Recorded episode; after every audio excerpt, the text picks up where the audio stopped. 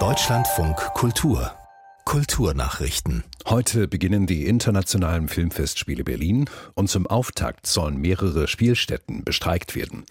Die Dienstleistungsgewerkschaft Verdi rief zu einer ganztägigen Arbeitsniederlegung bei der York Kino GmbH in Berlin auf. In den elf Filmhäusern streiken die Beschäftigten für höhere Löhne. Davon betroffen seien das Filmtheater am Friedrichshain sowie die Kinos Blauer Stern und International. Verdi forderte die Geschäftsführung auf, ein verbessertes Angebot vorzulegen. Die derzeitigen Löhne seien unzureichend, außerdem gebe es zu viele befristete Arbeitsverträge. In der Nähe der Berlinale Eröffnungsgala will Verdi am Abend eine Kundgebung abhalten.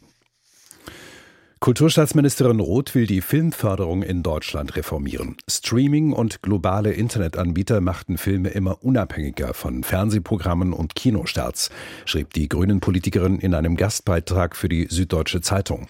Deshalb müsse das bestehende System effizienter aufgestellt werden. Susanne Burg berichtet. Eine Filmagentur soll alle filmpolitischen Aufgaben der Bundesförderungen bündeln.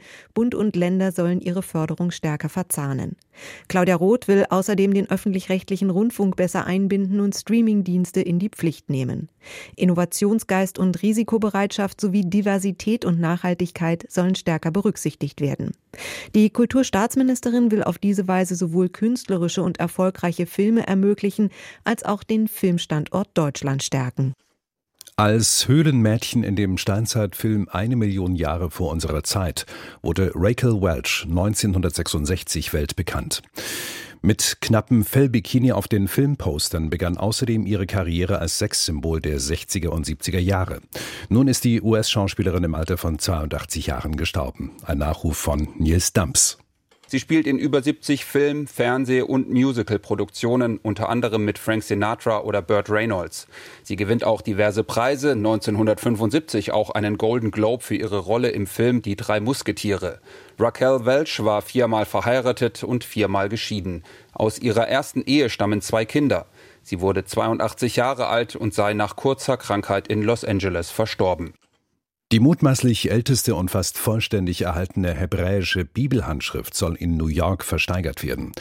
Der um das Jahr 900 entstandene Codex Sassoon sei so gut erhalten und werde auf bis zu 50 Millionen US-Dollar geschätzt, teilte das Auktionshaus Sotheby's mit. Die Versteigerung sei für den 16. Mai geplant. Damit könnte der Kodex einer der teuersten jemals verkauften Manuskripte werden. Benannt wurde er nach seinem früheren Besitzer David Salomon Sassoon, der die größte private Sammlung hebräischer Schriften und Bibeln hatte.